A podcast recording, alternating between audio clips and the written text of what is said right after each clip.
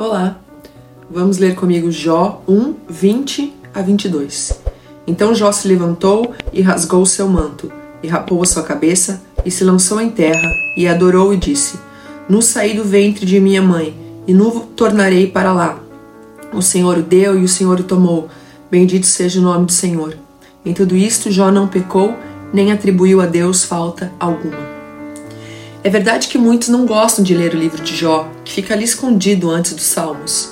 E me parece bem apropriado que na sequência de Jó vem o livro de louvor e adoração a Deus.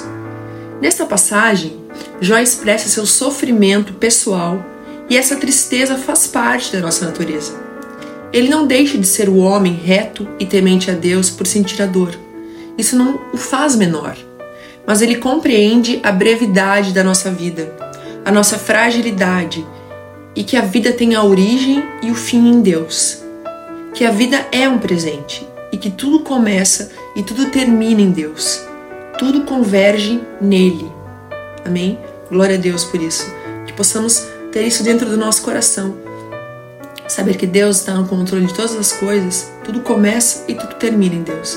Então, por mais lutas e dificuldades que nós passamos na nossa vida, nós temos a certeza de que um dia retornaremos ao nosso Pai. Amém? Deus te abençoe.